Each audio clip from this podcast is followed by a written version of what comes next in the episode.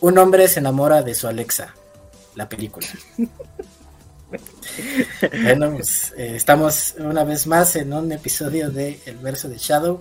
Eh, en esta ocasión vamos a analizar una película bastante interesante que creo que eh, puede entrar dentro de pues, mis películas favoritas este, por los temas que toca y cómo está este, estructurada. Estamos hablando de Her, de Spike Jones, no recuerdo el año, pero es con Joaquín Phoenix, un Joaquín Phoenix muy diferente. Cada, cada película que sale este hombre se ve totalmente diferente. si no me hubieran dicho que era él, no lo hubiera reconocido.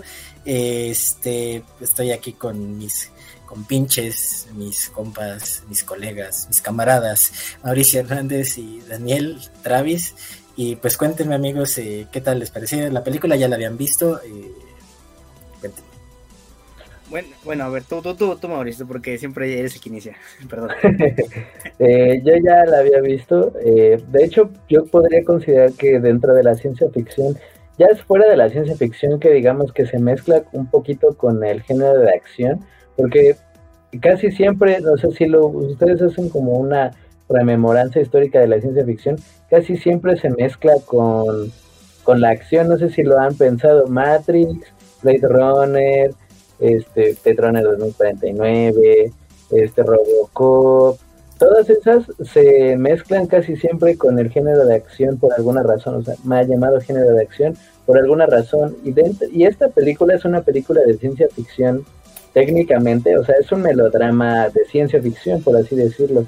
Entonces, apartándose como ya de ese esquema de que a huevo tiene que haber una supercomputadora que te quiere destruir o una eh, un robot policía o una realidad alterna a la que te puedes meter porque hay un plan malévolo de las máquinas para apoderarse del mundo y tú eres de la resistencia. O sea, esta película es realmente una, eh, una película de un hombre solitario que entabla una un vínculo emocional con una inteligencia artificial, algo que es no, o sea, ya ni quiero decir probable, o sea, es algo que seguramente ya va a pasar. O sea, eh, con una inteligencia artificial ya eh, en el pleno concepto de un programa de computadora eh, creado para entablar relaciones y tener pensamientos y tal.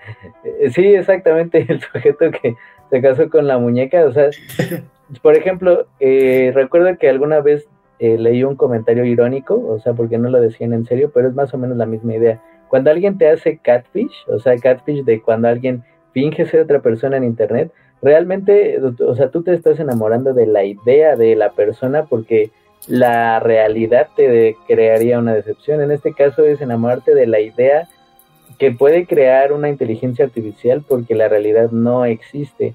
O sea, es realmente una idea muy, muy innovadora en su contexto y para posterior, o sea, cuando se haga una revisión histórica de las películas del 2010 ya a profundidad, bueno, de, de la década del 2010, esta película sin duda va a saltar, porque además de que tiene una interpretación brutal, como dijo Juan de Joaquín Phoenix, que realmente el, güey nunca se parece en ninguna película, o sea, no me dirías que él es el guasón realmente, o sea, y que es el, para mí, el mejor guasón del, del que ha existido, ¿no? O sea, creo que sí eh, es una película estandarte para el género de la ciencia ficción y para la combinación con el melodrama, ¿no? O sea, con el romance y además eh, sostenida por la única y sola interpretación de, esta persona, ¿no?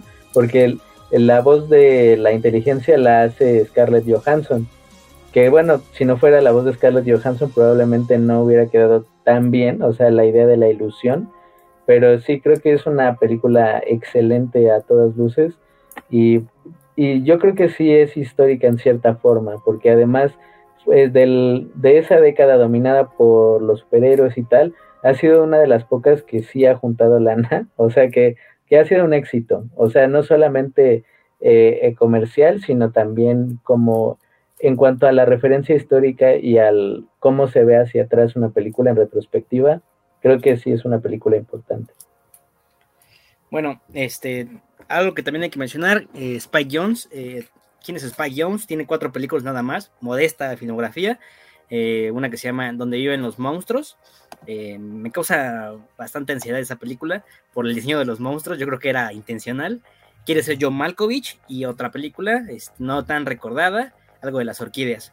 Pero, digo, su, mejor, su película más famosa es esta, Head, pero estoy seguro que para nuestro público, quienes no lo hayan visto, no conozcan su filmografía, estoy completamente, sí, 100% seguro que lo han visto en una película muy famosa, en una escena recordada. Y sale en El Lobo de Wall Street, y es que se recordarán que cuando el personaje de Leo DiCaprio entra a su primer trabajo, el güey que le dice que si gana 20 mil se lleva 10 mil este, en su comisión, este, y, su, icónico diálogo de Spy Jones en esa película es: Si lo haces, te la mamo, y espero que sea cierto.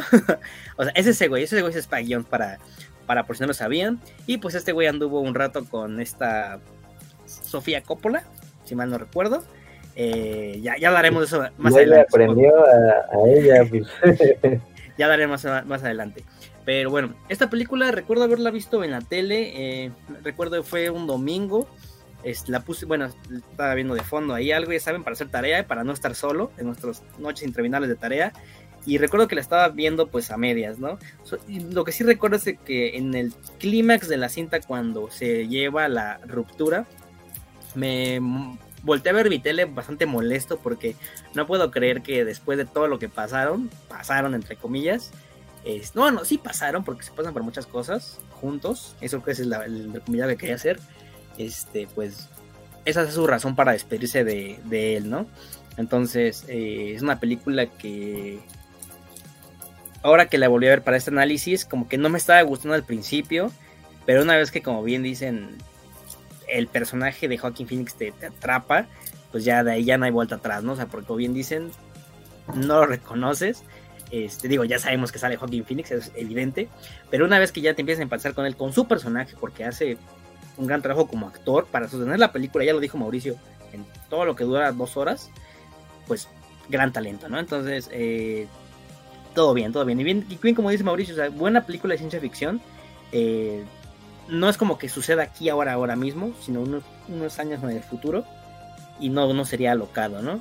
Eh, de hecho, yo la. Juan dijo una, una, una cosa muy interesante al inicio. Yo iba a abrir con Blade Runner, pero sin el arco de la investigación del, de la muerta, ¿no? que creo que hay algo, justo también eh, lo recordé mientras estaba viendo la escena, yo no he visto Runner, la segunda, la del 49, este, eh, pero esa, esa, ese fotograma o esa escena de donde está con, con, el personaje de Ana de Armas así, este, grandote y todo, pues creo que sí se ha vuelto muy representativo como con esta eh, relación que existe actualmente con la tecnología. Este, como lo decía este Mauricio, eh, él lo relacionó con el, catfishing, que de alguna manera es enamorarte de la idea de la persona, pero pues a final de cuentas creo que no ha llegado a tal punto de que pues nos estemos, este, o la gente se está enamorando de una, este, de una inteligencia artificial, pero pues sí, no voy a decir la palabra que, que se usa, pero pues sí hay gente que se enamora de gente que pues transmite en Twitch, o gente que, le da todo su dinero a, ver Delfín, o cosas por el estilo, ¿no? Que de alguna u otra manera eh, tienen, cierta relación con esta relación con la tecnología que pues, nos muestra tanto esta película como lo que entiendo que muestra esa escena de, este, de Blade Runner, ¿no? Que, de alguna manera... Eh, yo, yo recuerdo que cuando vi la película estaba ya en el este en la, en la facultad este, digo, la película tiene 10 años. Eh, entonces, este, creo que, que a mí lo que me atrapó y pues podría decir que de alguna manera lo que, lo que yo de empatizar con el personaje de, Joaquín Phoenix es como con esta onda de la soledad, ¿no? O sea, creo que, creo que el personaje de Joaquín Phoenix, como con todo lo que va viviendo a lo largo de la, de la película hasta que conoce a Samantha, pues es un, es un personaje de una profunda soledad, ¿no? O sea, creo que este, eh, hasta llega un punto en el que tiene un diálogo con el personaje de Ivy Adams, que es, no recuerdo qué, pero que dice que no se puede decidir entre algo y ver este porno en su, en su casa, ¿no? Que a Amy Adams le dice, me reiría si no fuera cierto, ¿no? Sea, si fuera este, eh, que, justo es eso como esta relación de, de él con, pues con los, este, eh, bueno, ahí ya se muestra como que es un chat de voz, pero pues con los chats de internet, con el conocer gente como nada más para, para conocerla en ese momento y desecharla, este, la relación que tiene con los videojuegos, este, el hecho de que él, él, es una persona muy sensible y escribe las cartas y todo, pero llega un momento en el que nada se las escribe como por, por el dinero y todo. Entonces creo que, creo que cómo te van mostrando el personaje es algo que, yo, yo de primer momento se dije, ay, ay, güey, este, eh, que de alguna manera, eh, en el momento en el que conoces a Samantha, pues sí, eh, pues la inteligencia artificial que está programada para tratarte bien, para hacer que te sientas cómodo, para hacerte que se sientas bienvenido, pues a final de cuentas, dentro de ese sentimiento duro, duro de soledad, pues algo termina de, hacerle clic, ¿no? Aparte, pues viene de una ruptura fuerte, este, todo, pues creo que, que, eso es como parte de lo interesante de la película que dices, obviamente se iba a enamorar de ella, ¿no? Obviamente se iba a enamorar de Samantha, y pues este, y esta, este toque de ciencia ficción, como dice este, o bueno, no el toque, la estructura de ciencia ficción, como dice Mauricio, pues es lo que le va a terminar de dar el, el, el, punch fuerte a la película, que no es nada más una historia de amor de un solitario hombre que se enamora de una inalcanzable, sino que la inalcanzable es una inteligencia artificial, ¿no? Y es más inalcanzable que nunca y avanza mucho más rápido que él. Entonces, por ahí está, creo que el, meollo y lo interesante también de la película. Y que, o sea, por ejemplo, ahora ya lo mencionamos como, o sea, como en la introducción de, de que se enamora de una Alexa, ¿no? Pero, o sea, creo que no se dimensionó en ese, en ese momento, pues por eso digo que era una película también importante, porque en ese momento tal vez no se dimensionaba como tal, a pesar de que esas advertencias de la inteligencia de la inteligencia artificial, perdón, viene desde hace muchísimos años, o sea, de que 20, 30 años, siempre hay alguna de esas noticias sensacionalistas de que un robot te sirve tu café y y puede saludarte y puede hacer que la gatija, cosas así, bueno, ¿por qué pondría un robot a hacer la gatija? Pero, o sea, desde esos, desde ese tipo de advertencias, entre comillas, como, y digo advertencias porque cuando, la forma de plantear esas noticias usualmente es así como de, ya ven, ya, ya nos están alcanzando la, la tecnología, ¿no? Los avances.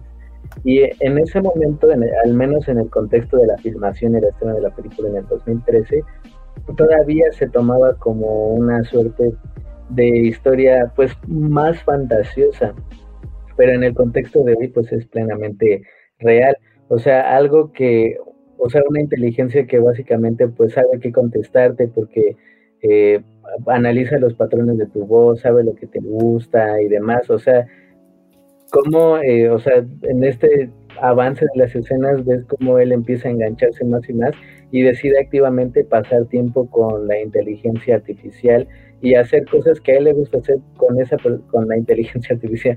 Ya se me ya iba a decir con esa persona. Porque pues bueno, realmente no sabe cómo decir, o sea, él está programada para no decirle que no, pues, o sea, está completamente hecha a la medida. Eso es, pues, o sea, pues, básicamente las recomendaciones también de Facebook, ¿no? O sea, en un sentido sin interacción eh, dual, por así decirlo.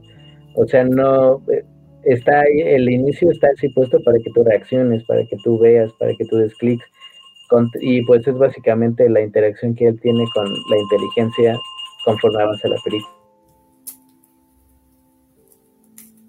Eh, fíjense, ahora estoy viendo este detalle que, que, Mauricio dijo que la inteligencia está construida para, este sistema operativo está construido para jamás decirle que no.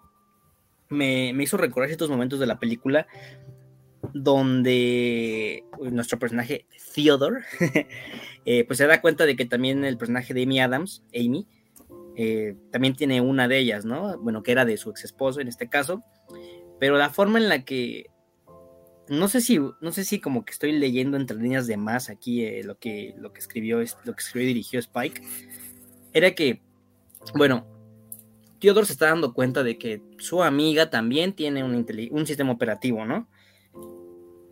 Entonces, él de cierta manera como que sospecha, es como que de, ah, entonces no es como que yo sea el único, también, eh, antes de que se descubra todo este gran final, gran final, eh, con este, en el clima que ya dije, o sea, también, lo, lo, que quiero decir es que, de cierta forma, él ya sabía, pero se hacía la idea ciega de que ese sistema operativo le hablaba a todos, ¿no? Pero no quería aceptarlo. Y quizás esto es una forma de traspolarlo a la realidad cuando, no sé, tú conoces a una persona, sea hombre, sea mujer, es como que de, ah, entonces es que ella me ama, ella, ella con ella me dice todas las cosas que quiere escuchar, ¿no? Creo que es eso, las cosas que quiere escuchar y no lo que uno debería escuchar. Pero realmente cuando descubres que no solamente habla bonito, es cuando ya viene el, bajón emocional, ¿no? No sé si me estoy dando a entender con todo, esta, todo este pedo, sí, gracias. Este, no sé, como que me puse a pensar mucho esto que dijo Mauricio, y lo cual hace más profunda la cinta. Eh, una persona, bien ya lo dijo Juan, que está en completa soledad, está pasando, está atravesando por un duelo muy, muy, muy fuerte, y eso creo que lo, llega a aceptar en un momento, ¿no?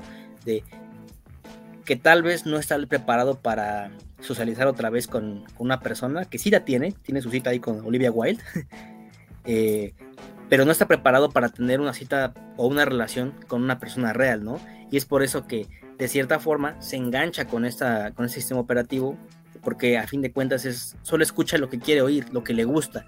Es como que nunca va a escuchar a esa persona un, un oye, ¿quieres manzana? No, quiero pera. No, siempre va a escuchar, sí, quiero manzana, quiero manzana, quiero manzana. Suponiendo que esta persona, bueno, que, que, esta, que ese sistema operativo, suponiendo que Samantha acepte fruta, ¿no?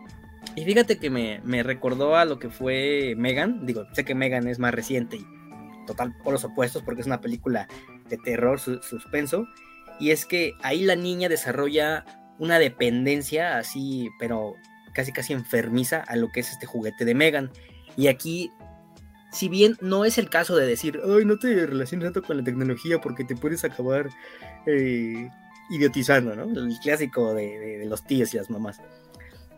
No, aquí, sí se desarrolla así lo como que de, pues sí, a fin de cuentas, Theodore se apega mucho al sistema operativo, pero no pierde tanto de vista el mundo real. O sea, sí sigue trabajando, sí sigue conviviendo con amigos, hasta con Chris Pratt, fanático de las patas, por cierto, miembro del club de Corin Tarantino, es lo que quería decir.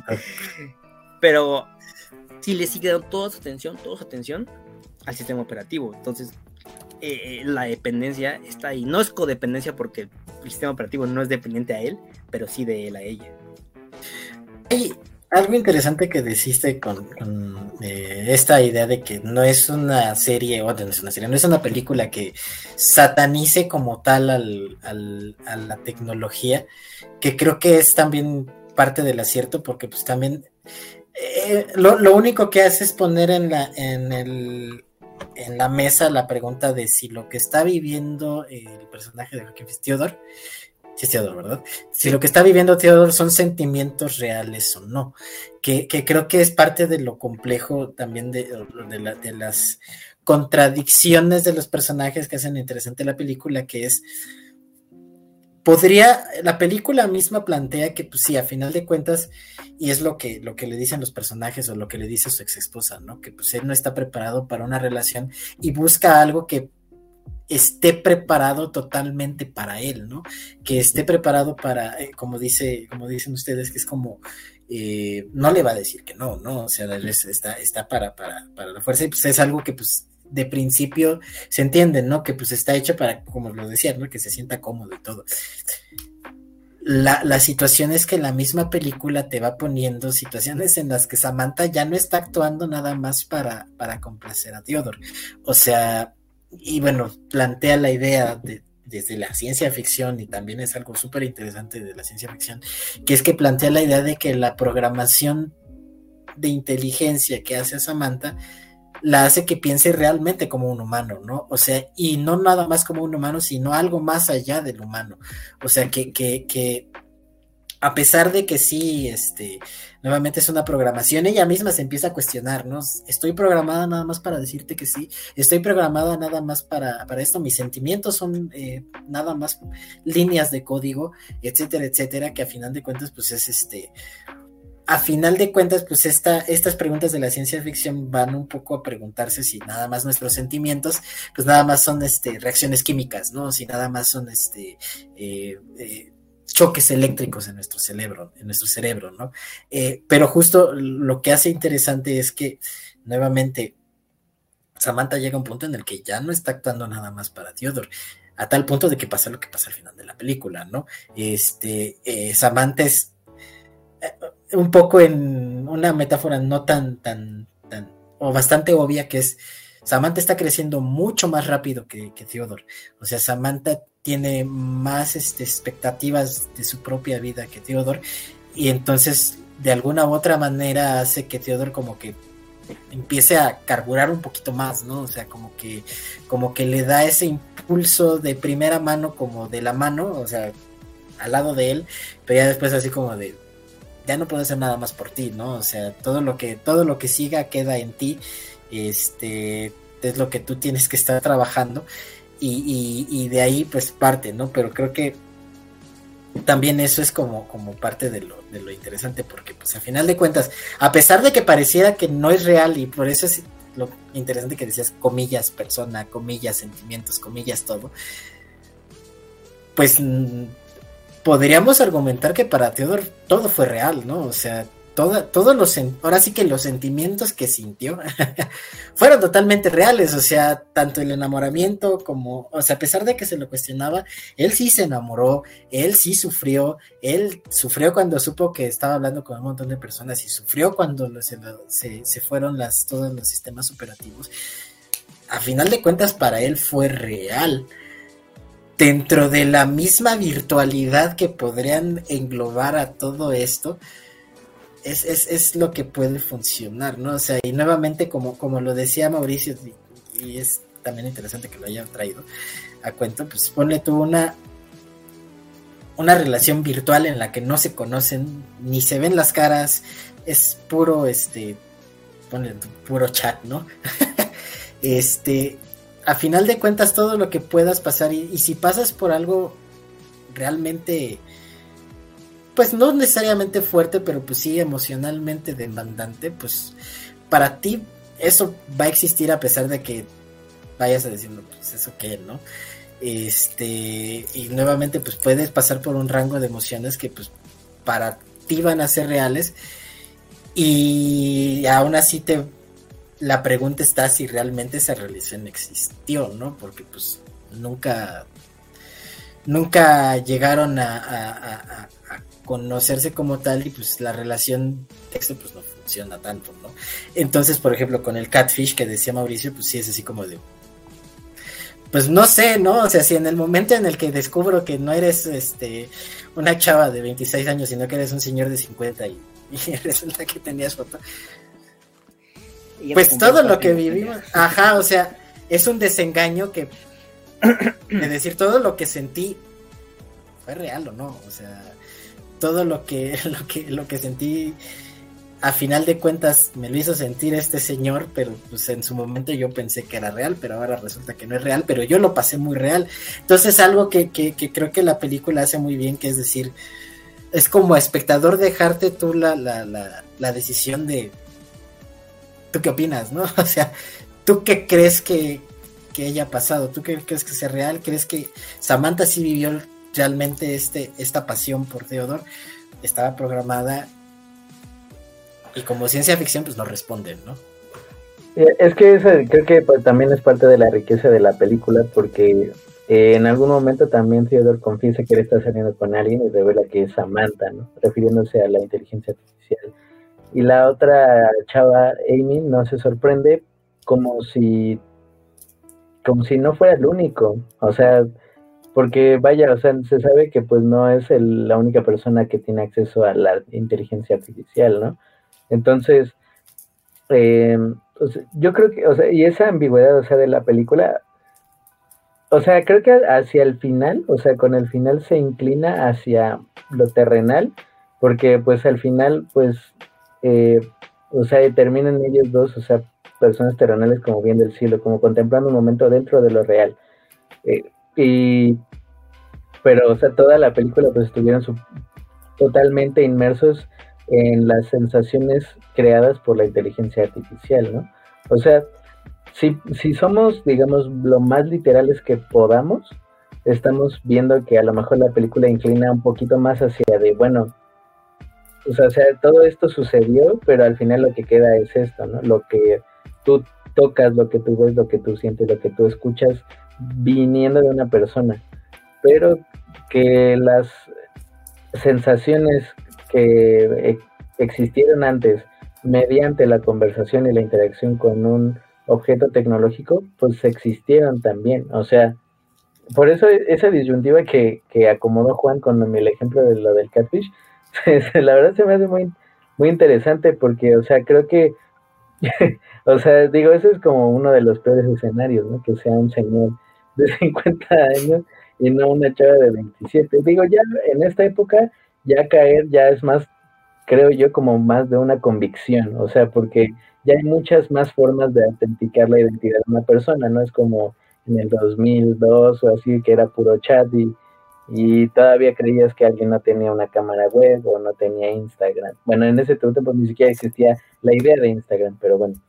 Eh, pero vaya, o sea, sí es una disyuntiva incluso tecnológica, ética, filosófica, metafísica muy interesante, porque, o sea, hasta qué punto de la virtualidad realmente es real. O sea, en la pandemia uno de los discursos que más se exploraron fue lo virtual es real.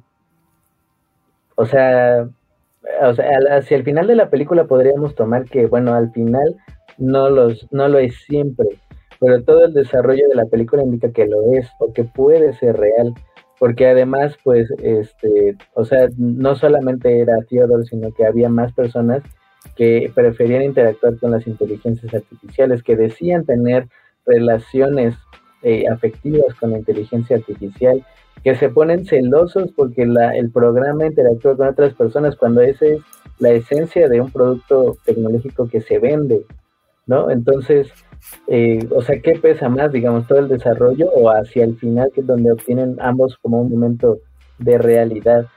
Por eso digo que es realmente, eh, sí, exacto, o sea, eh, desviviéndote por una inteligencia artificial, pues más o menos, o sea, y creo que también se enlaza muy bien con lo que dijo Juan de, pues la gente que, que da de sus ingresos una cantidad fuerte, digamos, no más allá de que un bit o lo que sea, a pues seres más o menos irreales, o sea, si lo pensamos un streamer famoso así de los gigantes, ¿no? No así como nosotros que pues pueden ir a vernos a, podían, no sé, en algún momento encontrarnos en la facultad o en, en las salitas, ¿no? O sea, gente que se construyó su identidad completamente a través del internet y que cuando, no sé, cierre Twitch, pues a lo mejor ya no. O sea, o sea, realmente ese equilibrio de la realidad y la virtualidad, creo que sí se va desquebrajando. Pero para mí, o sea, la pandemia sí confirmó que al final lo terrenal pues siempre es lo que se impone. Pero, o sea, la película no lo da a entender por completo, es un una abstracción propia allí. Como dice, pues es lo de tú qué opinas, tú con qué te quedas. Creo que Juan, y, ahorita que lo último que acabas de mencionar, este, ejemplifica muy bien el propósito de la cinta, ¿no?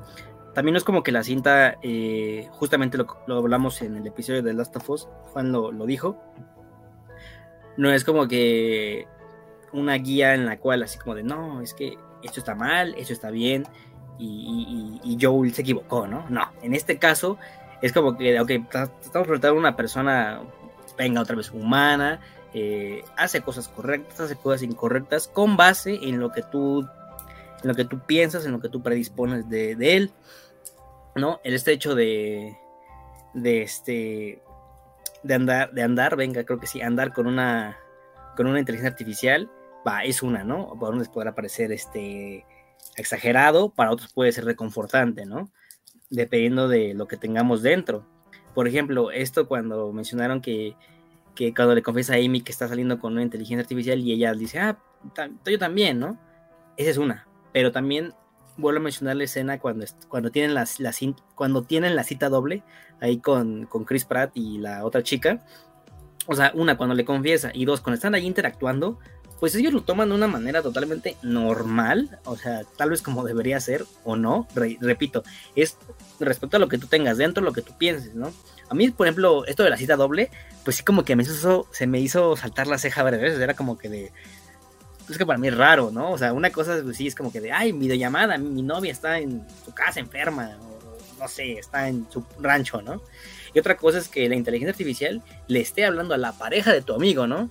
Que, que si sus pies, que si, que si él, no es atento, ¿no? O sea, sí, bien ya lo dijo Mauricio y lo dijo, lo dijo Juan, es una cinta que no, no es una guía moral, solo es un, como un ensayo reflexivo sobre qué es lo que tenemos dentro y nuestra interacción con las personas, ¿no? Que en este caso, obviamente no es una persona, es un sistema operativo, pero es como que me, me gusta mucho la palabra, que la, frase que usó Mauricio es, ¿y tú qué opinas, bro? ¿No? eh, ¿Qué opinas si te parece pasaría lo mismo, no? Y digo, y no niego que a nosotros nos toque ver en un futuro, sí espero que nos toque ver en un futuro, ya está empezando ahorita con las IA, este, con estas imágenes generadas por computadora, de, no sé, eh, Harley Quinn luchando contra Scarlet Witch, ¿no? Y, sale Margot Robbie, la cara de Margot Robbie, y sale la cara de, este, de Elizabeth Olsen. Eh, digo, ligeros detalles, un diente de más, un dedo de más, pero salen y tú te la crees, ¿no? Sale apenas lo del Papa, ¿no? Lo de que salía con su chamarrota aquí, este, bien aesthetic.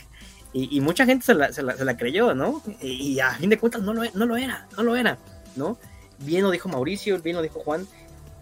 Es una cosa que vemos a través de las redes sociales, ¿no? Pero ya en la vida real, cuando te pones a confrontar la realidad, que creo que es en este caso lo que no quería afrontar Theodore, porque vivió en su duelo mucho tiempo y eso le hizo mal.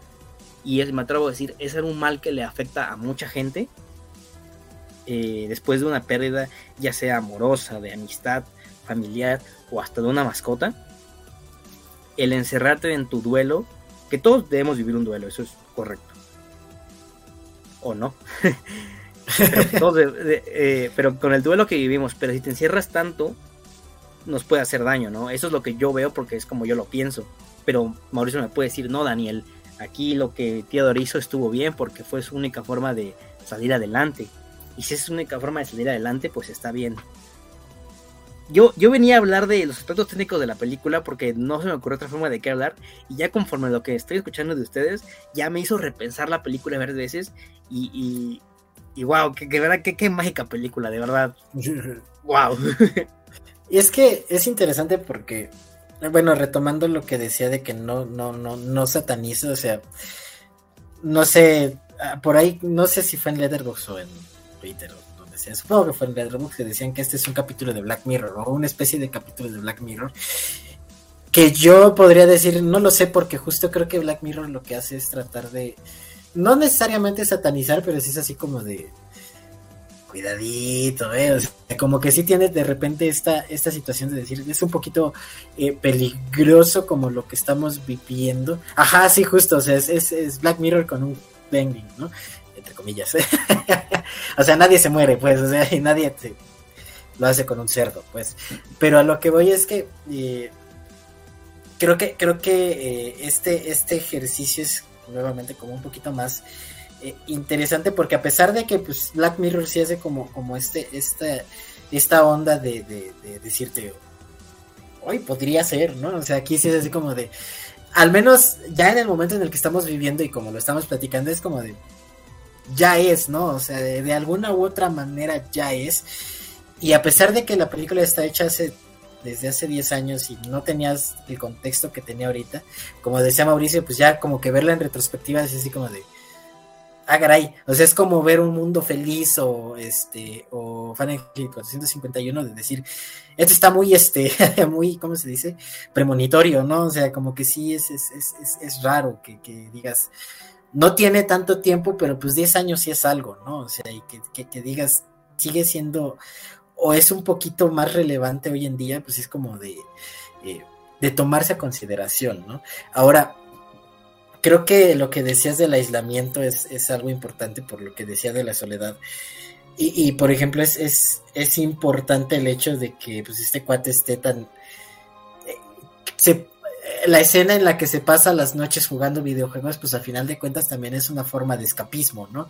Y hablando, hablando como persona que juega, este, eh, pues creo que, creo que sí tiene de alguna u otra manera algo, algo importante en lo que pasó en la película, ¿no? Que es como de, pues este cuate justo está tratando de escapar de sus pensamientos, probablemente no puede estar solo con, ellos, este, y, pues por eso se compra el sistema operativo y todo. Entonces que creo que por ahí está, está, este, también ligado con, este aislamiento que dices que pues en, de repente entre más solo estás, más solo quieres estar o más aislado estás o más aislado te pones, ¿no?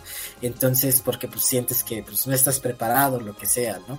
Y pues te da ciertas formas de escapismo de decir, no estoy contento con esto, pero aquí puedo tener el control de ciertas cosas, ¿no? Este, que pues nuevamente se liga a lo que decía, este, a, lo que decíamos de la de, de si le dice que sí o está programada para decirle que sí a, todo a Theodore. Ahora, ah, ahora sí que pues pasando a las cosas técnicas, pues creo que lo que decía Mauricio al principio de la actuación de Joaquín Phoenix es importante para todo esto, porque justo como lo decía Mauricio, pues la película se basa totalmente en la actuación de este cuate, ¿no? Y la voz de Scarlett Johansson. Y lo interesante es que sí parece que están en una relación. Y entonces esa construcción tanto de ellos como actores, como del director, como del guion, que hace que se peleen y sean peleas de pareja, que hacen que, que tengan chistes locales, que hacen que tengan ese coqueteo y todo eso es totalmente real, ¿no? O sea, bueno, no es totalmente real, parece totalmente real. Este. Y es, y es la ironía de la película, ¿no? Que, que la película le está presentando algo que.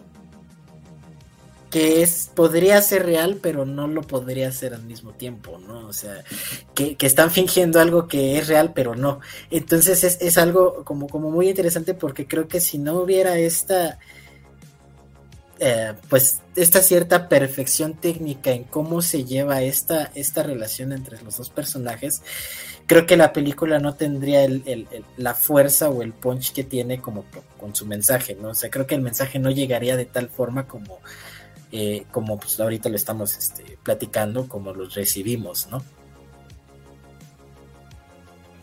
Sí, totalmente. Además, yo creo que también, eh, o sea, es curioso porque yo lo menciono también como un hito para como ese, ese tipo de película, o sea, ese tipo de película como indie. O sea, claramente la película favorita de los fans de los Arctic Monkeys. Así, así, así me lo imagino, así, los güeyes con lentes, con ese suétercito como de señor. Y, y la estética creo que de las películas realmente como que sí impacta mucho más, o sea, los colores suaves. Exactamente. Bien, jerras. Este, realmente yo creo que sí impacta y además eh, hay que decirlo, o sea, porque el director Spike Jones tiene curiosamente, tiene un trasfondo muy curioso. Eh, él es escritor de todas las películas de Jackass, de hecho, no sé si hay Natazo, él era parte como de esa pandilla y pues salió a hacer cosas completamente diferentes, o sea, desde la de John Malkovich, que además pues es una película pues con un reconocimiento importante y va más o menos como en el mismo tono de, escenarios hipotéticos. Eh, en este caso, pues, ¿qué pasaría si te enamoras como de un ente? O sea, un ente tecnológico soportado por un hardware y ejecutado a través de un software. Y, e incluso se menciona, por ejemplo, que eh, la inteligencia artificial en algún momento lo dice que estaba haciendo actualizaciones para que ya no tuviera que tener soportes físicos, o sea, que ya no hubiera materia. Eso ya, o sea, ahorita ya ni siquiera es, eh, ahorita no es imaginable, pero pues como para que esa, ese ente estuviera como siempre contigo, o sea, eso es muy, muy adelantado y creo que el soporte de los escenarios, la iluminación, como la forma de transmitir la calma mediante los colores, eh, si se dan cuenta tampoco hay como muchos movimientos de cámara, casi siempre son puros emplazamientos y de planos muy abiertos, o sea, de él como él entre el abierto, o sea, como él en la soledad justamente, porque también es una película sobre la soledad. Creo que todo eso e, expresa muy bien el, mensaje. Digo, no por algo este güey ganó mejor guion original el año que compitió en, los Oscars, que pues fue el único premio que se llevó la, la película. Creo que no está nada mal. Y pues, pues a mí me parece que sí es un, un logro también técnico muy bien expresado. Fíjate que esto de la fotografía que ya mencionaste, mientras la veía, como que decía, ¿dónde he visto este tipo de fotografía? O sea, como tipo luz, luz natural. Y es que después cuando acabó y aparecen los créditos, eh, bueno, resulta que el director es Hoytema Van Hoytema. ¿Quién es este señor? Bueno, pues él, ha hecho la fotografía de la más reciente, la de Nope, eh, las últimas tres películas de Nolan, Tenet, Dunkirk y uh, Interstellar. Entonces, pues me, esa fotografía como que muy naturalita, muy calmada, sin saturar, sin, sin ponerle así como, como muchos este eh, CGI, este me, me, cumplió, ¿no? Entonces, todo bien. Es una película que, pues con toda razón, se ha hecho su lugar dentro de la, de la comuna cinéfila. Eh, creo que es como del paquete 2 de cinéfilo mamador, ¿no? O sea, ya compraste el 1, ahora vas con, con el 2, pero no es por ser mala, ¿no? O sea, con toda razón, esta película pues sí ha puesto debate a muchas personas, eh, nosotros. Entonces, este, pues, realmente, realmente una historia que sí se ha ganado con creces su lugar dentro de, del cine. Y de mi corazón. Ah, espera, espérame. bueno, está bien, está. Este, y la parte en la que Samantha manda a la otra chica a decirle que le ayude a personificarla, me recordó mucho esta escena, es cagado, ¿no? Esta escena en Blade Runner 2049, también cuando el personaje de Ana de Armas le pide al, otro personaje de, no me acuerdo quién es, pero que, se fusionen, porque una es una inteligencia artificial y la otra es pues, realmente una persona viva, ¿no?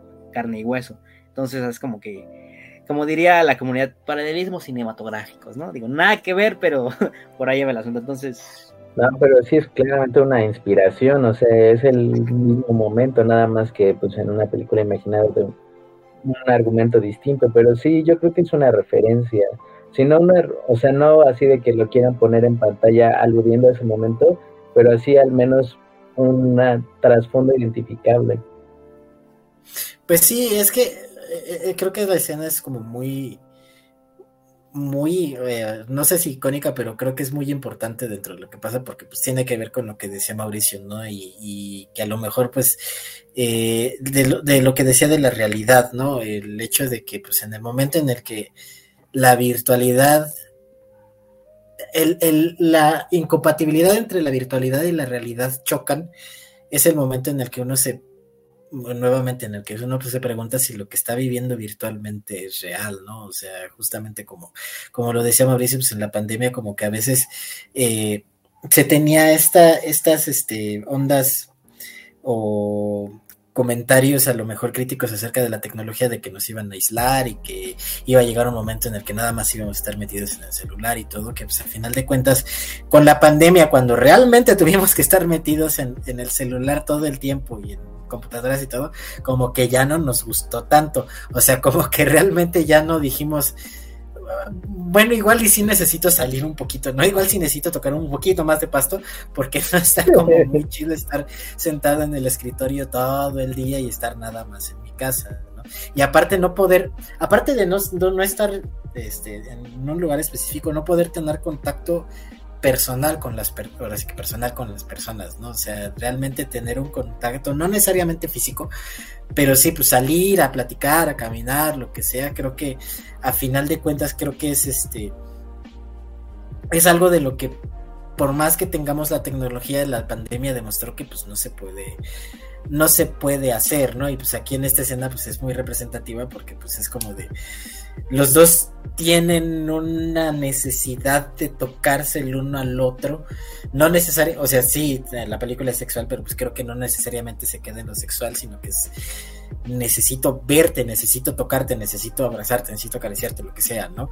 Entonces creo que, creo que es este, es algo como muy representativo porque pues nuevamente es el choque de la virtualidad con la realidad, ¿no? O sea, en qué momento pueden ser incompatibles y cómo te va a afectar si estás viviendo algo tan, tan, tan fuerte como eso, ¿no? Y mm, poniéndome personal como siempre, pues pensando en la relación a distancia, por ejemplo, que llevo, pues siempre es necesario, a pesar de que dices, bueno, este, eh, pues sí, chateamos, hablamos, lo que sea, pues siempre es necesario decir, híjole, pues como que ya hace falta este viajar a, Tlaxcala, ¿no? Viajar a, otro lado como para ese, ese feel, porque pues no es lo mismo, ¿no?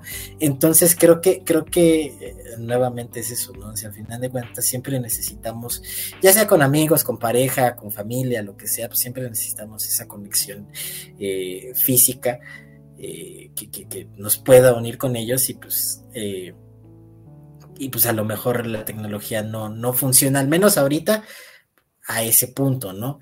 La, como decía Mauricio, el caso hipotético aquí es que qué pasaría si, si, si, si realmente una inteligencia artificial te tratara como un ser humano, ¿no? O más bien que, que pensara como un ser humano este, y pues ya ahí se mezclan todas las preguntas que la ciencia ficción lleva haciéndose desde hace años de que, pues si se puede traspasar una mente humana a otro, si va a ser la misma experiencia, si sigue siendo humano, a pesar de que te transfieran a otro, a otra, que transfieran tu mente a una tecnología, etcétera.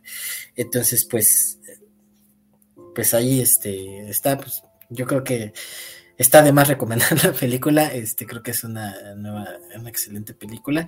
Y no sé si quieran hacer algún comentario final al respecto. Bueno, pues entonces así terminamos este episodio sobre Her de Spec Jones. Eh, recuerden, amigos, la verdad va a triunfar y no se enamoren de sus Alexas, por favor. Salgan, toquen pastito. Que sea una vez al día. Bye. Bye.